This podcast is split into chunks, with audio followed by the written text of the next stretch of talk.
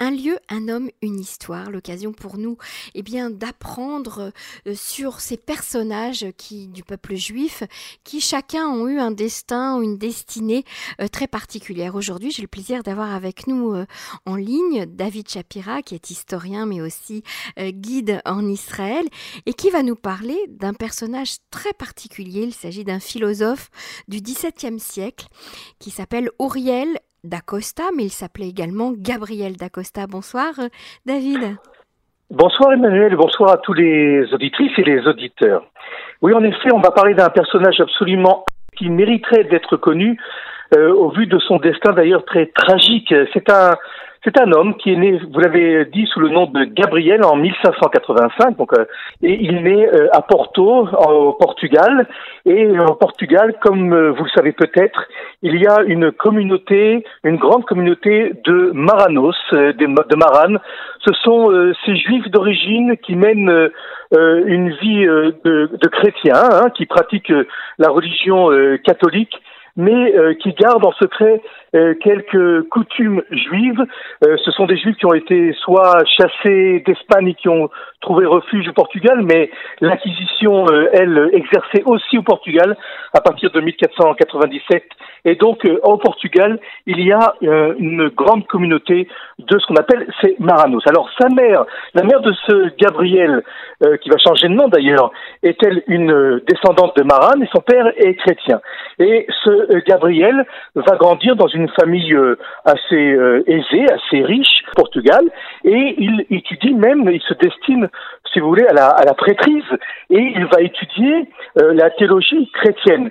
Et il a des doutes quand il commence à lire ce qu'on appelle chez les chrétiens l'Ancien Testament, ce qu'on appelle chez nous la Bible, Emmanuel. Il commence à avoir des doutes sur l'authenticité du Nouveau Testament. C'est ce qui se passe d'ailleurs pour beaucoup euh, de euh, futurs convertis. Euh, les, les, gens qui se convertissent au Moyen Âge au judaïsme sont surtout des savants, plutôt des, des, des connaisseurs de la Bible qui, lorsqu'ils lisent l'Ancien Testament, la Bible pour nous, hein, pour les Juifs, eh bien, se heurtent à des contradictions qu'ils n'arrivent pas à résoudre et se tournent, si vous voulez, vers la source, vers l'Ancien Testament. Et c'est ce qui va arriver à ce Gabriel. Lui ne croit pas du tout au paradis et euh, il décide à 21 ans, euh, puisqu'il il décide d'adopter euh, ce qu'il appelle lui le judaïsme biblique, et, il va commencer à pratiquer, mais se sentant en danger, il va s'enfuir du Portugal et il va arriver à Hambourg puis à Amsterdam. Et là, lorsqu'il découvre le judaïsme, le judaïsme qu'on pratique à cette époque, c'est-à-dire un judaïsme rabbinique, il est Pourquoi il est choqué? Parce que chez lui, pour lui, le judaïsme, ce sont les commandements qu'il a écrits dans la Bible. Or, lorsqu'il arrive à Amsterdam, il voit une communauté qui pratique un judaïsme qu'on appelle aujourd'hui hein, le judaïsme rabbinique, c'est-à-dire un judaïsme qui est interprété aussi par une longue de tradition orale, une tradition rabbinique. Et lui, pour lui, il a plus foi et en pratique dans un judaïsme qui est un genre de biblisme, un judaïsme biblique. Mhm. Et il est très choqué, il comprend pas euh, toutes ces coutumes, il ne comprend pas euh, tous les détails des commandements. Et là, il est, il, s'enferme et il écrit, il écrit un, un livre, c'est un intellectuel en fin de compte, euh, qu'il appelle Propostas contra a traditio. Alors, je ne sais pas si c'est un bon accent euh, espagnol, mais ce, ce, c'est la traduction proposition contre la tradition. La tradition. La tradition, c'est en fait euh, un livret contre les traditions du Talmud et la déformation pour lui de l'enseignement rabbinique des commandements, des commandements bibliques. Donc en, fait, il rejette la loi orale du, du... Si, si, si, si rejette les commandements, c'est-à-dire qu'il rejette la, la, la loi qui, qui, qui découle du Talmud, c'est ça? Absolument, il rejette l'interprétation des commandements de la Bible par les rabbins. Il y a en fait deux courants euh, qui se sont opposés.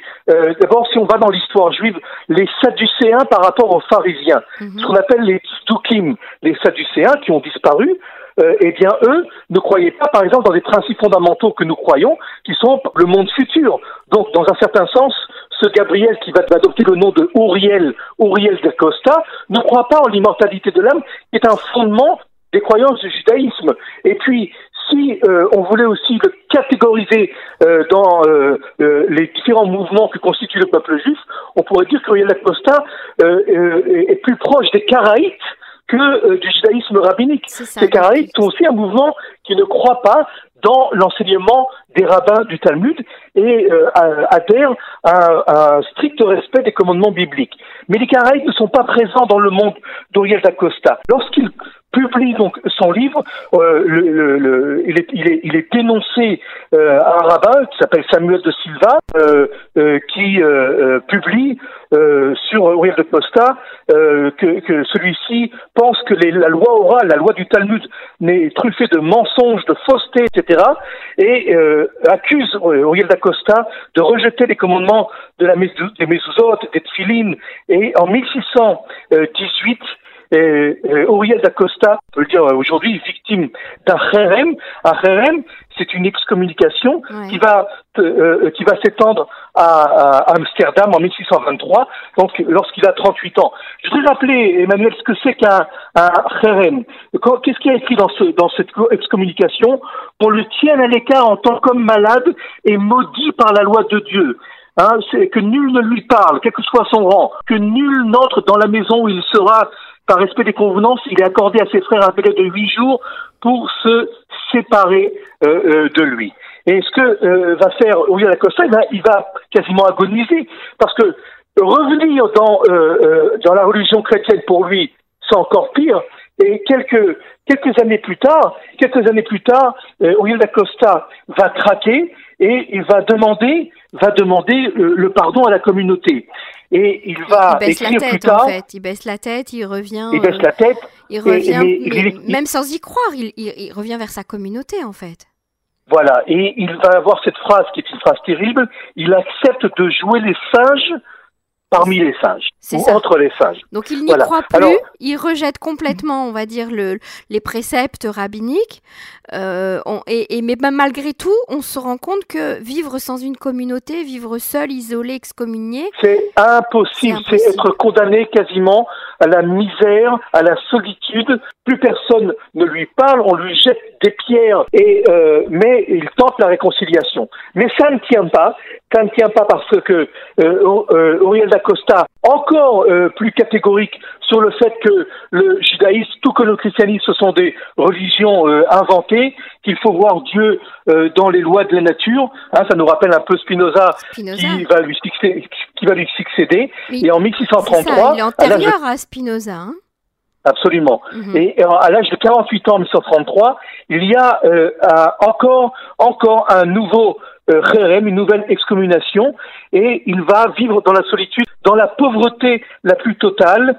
Il accepte encore une fois de se réconcilier, mais cette fois, cette fois, euh, les rabbins ont réservé un sort cruel. On l'attache, on l'attache à des fers qui sont dans la synagogue et on le flagelle avec 39 coups de fouet. Puis on l'allonge par terre et tous les membres de la communauté passe au-dessus de son corps, l'enjambe, l'enjambe et l'humilie. Et humilié, mais réconcilié entre guillemets avec la communauté juive, Uriel d'Acosta s'enferme chez lui.